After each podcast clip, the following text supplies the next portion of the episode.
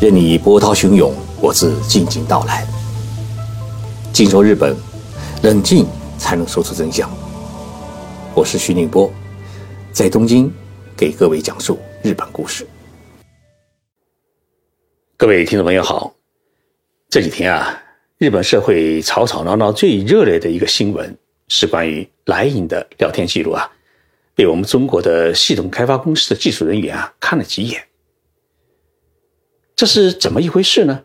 我先来说说莱茵啊是一个什么样的软件。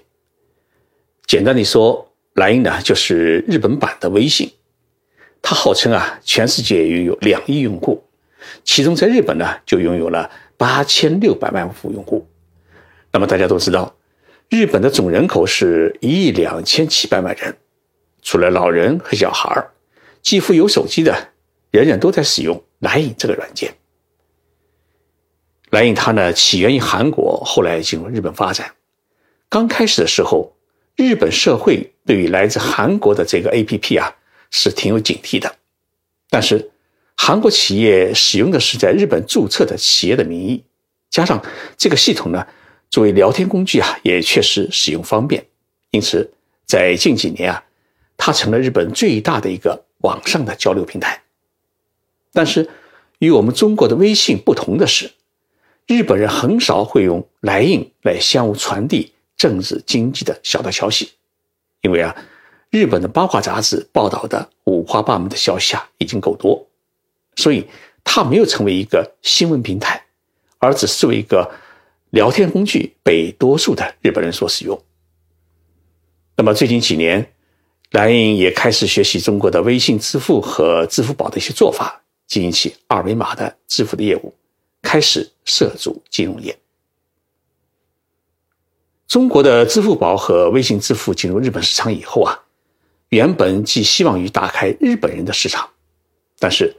日本的金融厅对于这两款来自中国的电子支付系统也是保持了高度的警惕。日本各大金融机构呢，他们很愿意来充当支付宝和微信支付的转账换汇的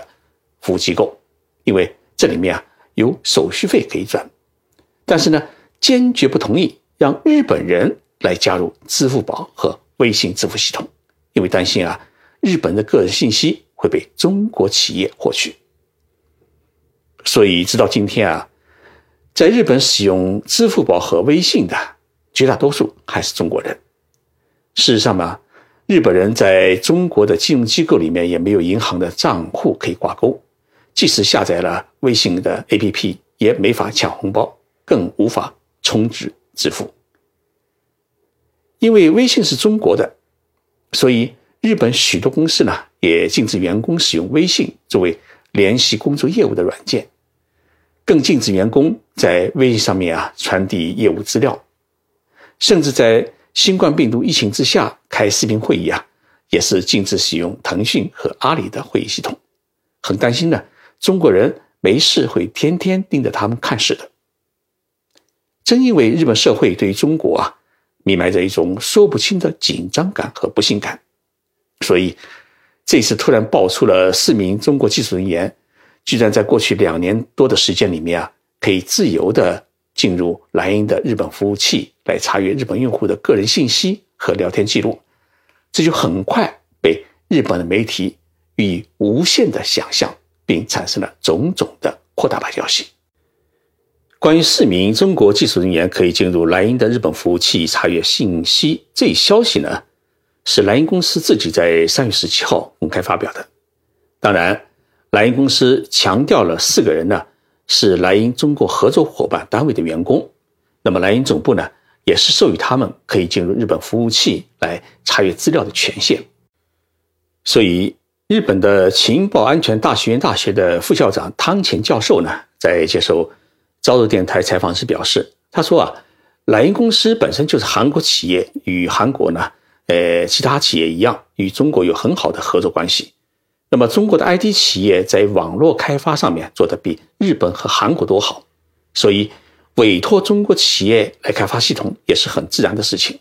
因为莱茵的照片与视频图像的数据库也没有放在日本，而是放在韩国。但是这件事情呢，哎，不知为何，让日本政府的个人情报保护委员会呢知道了。莱茵也觉得事情出现了严重性，所以他也不得不公开的呃发表消息，作出道歉。虽然只是公司与公司之间的一个正常的业务委托，而且呢还有莱茵自己的出资，但是因为这两家公司都在中国，于是呢就激发了一些人的丰富的想象力，结果演变成为不一样的故事。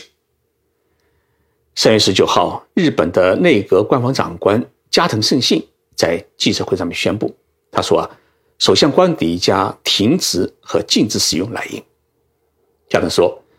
由于莱茵被发现了个人情报保护上面啊出现漏洞，所以呢，内阁官房考虑到莱茵在个人情报管理问题上面的担忧，因此呢，计划禁止使用莱茵来传递业务信息。内阁官房是首相官邸的业务运营管理机关，是日本政府的中枢神经。加藤呢是内阁的大管家，所以他说啊，呃，虽然包括莱茵在内的民间互联网企业在向不特定的多数用户提供互联网服务时，原则上是规定不能传递机密信息。这方面呢，大家已经比较注意。但是呢，事实上还会发生各种各样的事情。所以啊，包括内阁官房在内。中央机关的各个部门啊，都要再次确认莱茵的使用情况。那么，既然首相官邸这么说了以后啊，呃，主管全国通信业务的总务省也宣布停止使用莱茵，并要求全国各地的地方政府在一个星期之内呢，调查和报告莱茵的使用情况。这就是说，日本所有的公务员将被禁止使用莱茵来联系任何与工作相关的业务。禁止传递任何业务资料。如果啊，哎，想拉一个群、开个语音啊、视频会议，更不可能，因为担心啊有人偷看、偷听。日本政府啊，呃，禁止使用莱茵的这件事情啊，给日本的社会和日本的企业呢带来了许多的冲击。当然，最痛苦的可能是孙正义。孙正义先生呢，是日本最大的通讯投资公司软银集团的创始人。也是日本最大的门户网站雅虎的创始人，他呢勾画了一个日本支付宝的一个梦想，但是呢，可能这个梦想啊会因为莱茵遭到政府的禁止以后，呃，可能会断送。孙正义先生呢一直是日本经济界的一个弄潮儿，他领导的软银集团和雅虎集团啊联合推出了派派这样一个二维码的支付系统，并采取了用一次。减免百分之十费用的一个奖励政策，在新冠病毒疫情啊发生之前，很少有人去加盟。但是呢，疫情发生之后啊，情况发生了许多变化。即使没有减免百分之十的优惠，也是有许多人去加入这个派派的这个二维码的支付系统。不过，这样的好景呢，也就是在去年四月份到五月份之间热闹了一阵子，此后呢，就陷入了一个门可罗雀的一个尴尬的境地。因为不少日本人开始担忧，他说啊，我让孙正义天天知道我在买什么干什么，那我就成了罗庄的新娘，这样不好。所以个人信息保护这种意识啊，呃，最近在日本社会是再次抬头。孙正义啊没有办法，他想了想，与其自己单兵去独拼，还不如联合其他的公司来一起联合作战。于是呢，他就找到了日本版微信的莱茵公司，他跟莱茵公司说：“要不咱们就合并，这样的话呢，我们一起来打造一个呃全国通用的，也是全国最大的一个二维码的支付系统。”那么莱茵公司呢也觉得这样很好，因为莱茵自己也有一个二维码的支付系统。那么今年二月啊，日本的雅虎公司与莱茵公司呢，呃，宣布合并。实施统合经营，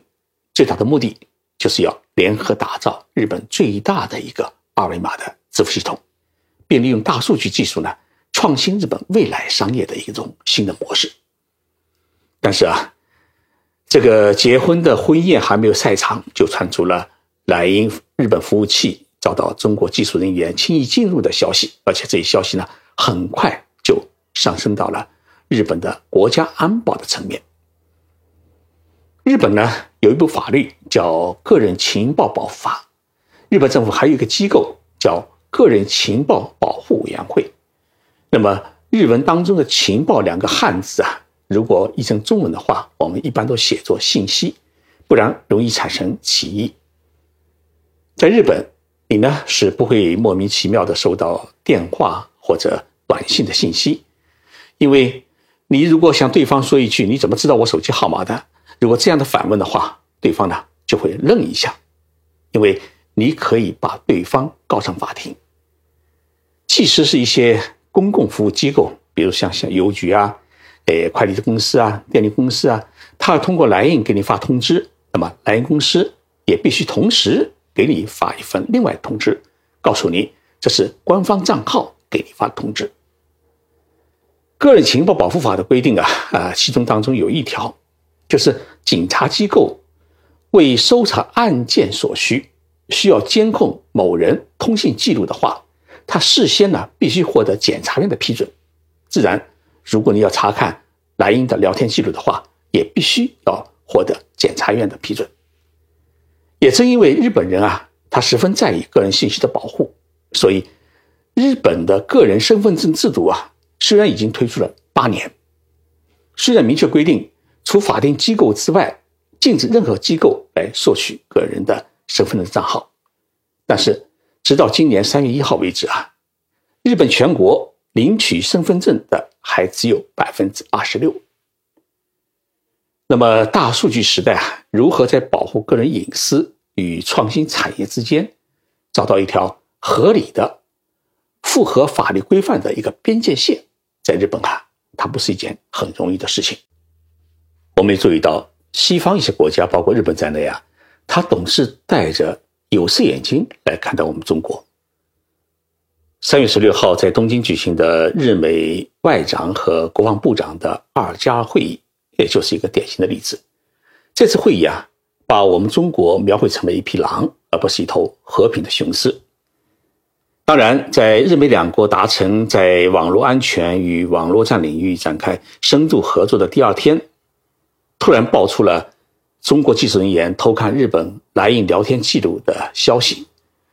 这是一种巧合，还是日本的媒体为日本必须紧跟美国来对付中国制造舆论？这不得而知，